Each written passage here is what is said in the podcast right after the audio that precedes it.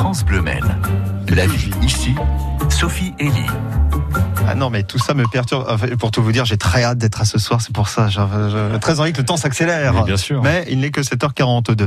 Sophie est avec nous, Madame Culture. Les rendez-vous de Saint-Lifard, Sophie. Festival des Arts de la rue qui se tient habituellement à la fin du mois de mai cette année. Il aura lieu du 14 au 18 juillet. Vous allez tout nous dire et avec Jérôme Combe de la compagnie Les Tombées de la Lune, organisateur du festival. Alors cette année, on a la tête en l'air, les pieds par terre. C'est à la fois pour euh, rêver et s'évader, et en même temps, euh, le spectacle de rue permet aussi de réfléchir à des à des problèmes qu'on peut avoir en, ce moment dans la réalité. Donc l'idée, c'est d'avoir des acrobates, des équilibristes, des clowns.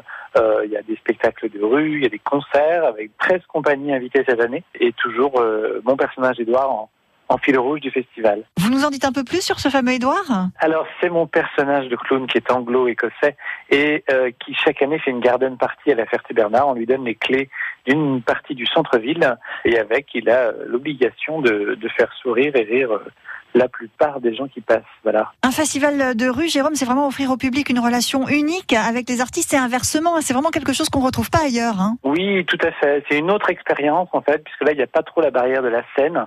Souvent c'est une proximité, euh, il n'y a pas la lumière parce que c'est dehors en plein jour. Donc il y a une autre chaleur humaine, on va dire, à, travers le spectacle de rue. Le festival est, est gratuit complètement. Donc du coup il y a aussi des gens qui viennent, qui n'ont pas l'habitude de voir des spectacles. Donc il y a aussi tout ce mélange en fait de population entre ceux qui sont habitués et ceux qui le sont moins.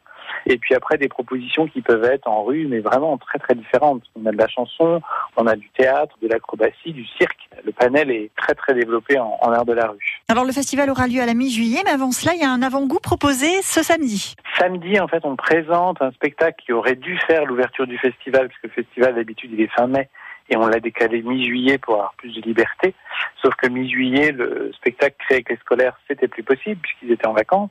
Donc on l'a on l'a reporté oui, samedi prochain, 19 juin à 15h à la Ferté. C'est quatre classes qui ont travaillé tout au long de l'année puisque l'idée était de créer à la fois un spectacle sur une thématique euh, importante autour des armes, autour de ces êtres vivants qu'il faut respecter, et en même temps euh, sur le fait de travailler sur un spectacle de rue et pas dans le cadre d'un spectacle frontal comme ils peuvent avoir l'habitude en salle. Et si les arbres se révoltaient, c'est le nom de ce spectacle écrit par des élèves de primaire. Il sera présenté samedi en avant-goût des rendez-vous de Saint-Lifard. Voilà, sinon ce grand festival des arts de la rue, ça sera du 14 au 18 juillet à la Ferté-Bernard. C'est gratuit. Vous avez toutes les infos aussi sur francebleu.fr. L'info dans 30 secondes.